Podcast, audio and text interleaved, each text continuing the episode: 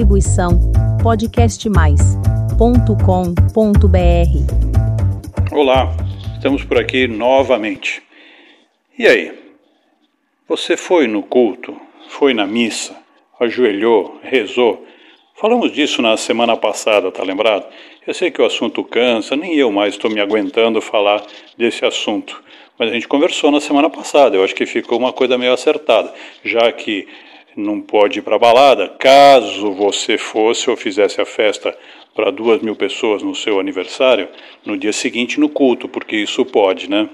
Isso estão brigando para manter aberto, porque o vírus não vai em igreja, não vai nos cultos, não vai acompanhar nada disso.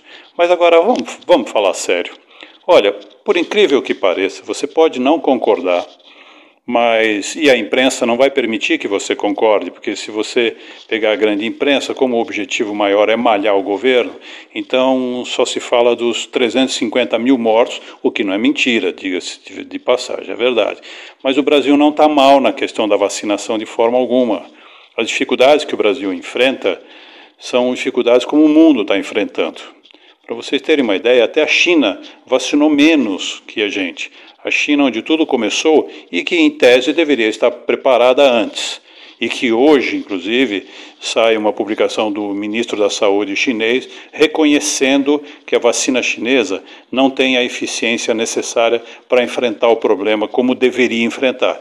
Não quero ser chato, mas eu, alguns podcasts atrás, um dos primeiros que eu fiz, eu falei se você ia confiar na vacina made in China. Não que não possa ser boa, por favor, mas está aí o resultado. A AstraZeneca também enfrenta um problema sério de rejeição na Europa. Muitas pessoas estão se recusando a, a, a tomar a vacina da AstraZeneca por causa dos efeitos colaterais que estão aparecendo. Ora, isso é previsível, não é simples. Não é uma coisa que não ia ter efeitos colaterais, não iríamos ter dificuldades. Também falei sobre isso há algum tempo. A vacinação não vai resolver na velocidade que a gente precisa e gostaria. A Europa, de novo, repetindo, enfrenta dificuldades de ter ser abastecida com vacinas. Aí você tem os Estados Unidos que já vacinaram 53% da sua população, mas os americanos são os americanos, eles compram o que eles querem a hora que eles querem, na quantidade que eles querem a, a União, a Grã-Bretanha também, que é a Inglaterra e seus países satélites, os escoceses que não me ouçam, que eu chamei de satélite, né?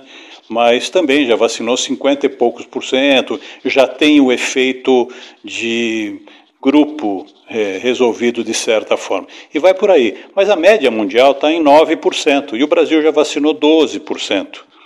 A China, como eu falei, vacinou 11% e vai por aí afora. Então, qual que é o nosso drama? O drama continua sendo, primeiro, a incompetência com que o governo, o governo federal em especial, depois a briga dos governos estaduais, essa politicagem, o quanto eles atrasaram o processo. Mas a gente não tem como andar para trás, tem que olhar para frente. E aí o que acontece? A gente precisa resolver essa questão da aglomeração, porque a infecção, a contaminação está andando mais rápido que a vacinação no mundo, não é só no Brasil. Agora, o nosso caso é especial, porque a gente faz festa, a gente faz festa em barco para 200 pessoas, como a imprensa está sempre noticiando, e faz baile funk, e lota as praias, e só resolve quando vem uma medida dura fechando, proibindo. E agora essa briga que continua, essa insistência que continua de abrir as igrejas, os cultos, as missas, etc., que se, serem liberados. Não pode. Isso aí não ajuda em nada. As igrejas têm um papel primordial, fundamental na questão de auxílio social, tudo mais. Agora precisa consciência social também. E continua essa situação toda como a gente vê. E aí você lê, como eu estava acompanhando, estava acompanhando um blog esta semana, que a parte, um dos dramas no Brasil é a falta de consciência da população. Desculpa, eu inocento a população. Parece incoerente? Não. Acontece que nós fazemos isso porque o, o governo age com um, um exemplo péssimo, horroroso. Nosso presidente se recusa a usar máscara. É ridículo, né? Um é, um é ridículo porque usa máscara Louis Vuitton, e o outro é ridículo porque não, eu não uso máscara. Né? E aí aquelas declarações que os filhos dão, aquela bobagem toda, né? Por sinal, esta semana um dos filhos saiu com uma pérola muito bacana sobre as deputadas no Congresso. Né? Ele se referiu a elas com uma elegância primordial, uma elegância bem própria, acho que, da educação que tem. Bom, voltando para o texto, não pode ter aglomeração e não pode culpar a população, não. Porque é o seguinte: você primeiro tem que impor medidas e você tem que ter autoridade moral para impor essas medidas. Você tem que dar um exemplo como governante. Mas, enfim, é, é o que temos para oferecer, como a gente já falou. Hum, de qualquer forma, as aglomerações não podem continuar acontecendo. Isso prejudica muito. As pessoas não percebem a contaminação e depois vão lá e veem os hospitais entupidos. A gente tem dados, inclusive, de cidades no interior de São Paulo que reverteram quase que totalmente o processo. É, é, Manaus, que foi um caos há alguns dias atrás, algumas semanas atrás, já vive um cenário completamente diferente. Ou seja, temos dados positivos, mas não dá para baixar a guarda, não dá para achar que já se resolveu, não.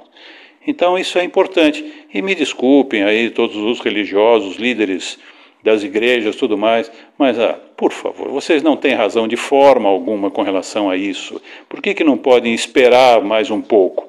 Qual é o problema? Falem claramente, porque não se justifica isso de forma alguma. E o exemplo das nossas autoridades, repito, em especial o governo federal, também tem que ser um pouco, não vou dizer que tem que ser o ideal, porque eu não tenho expectativa, mas que tenha, seja um pouco melhor, pelo menos pouco melhor. E a nossa classe política que pare de encher a paciência, né? temos que conviver com isso, vai fazer o quê? Né?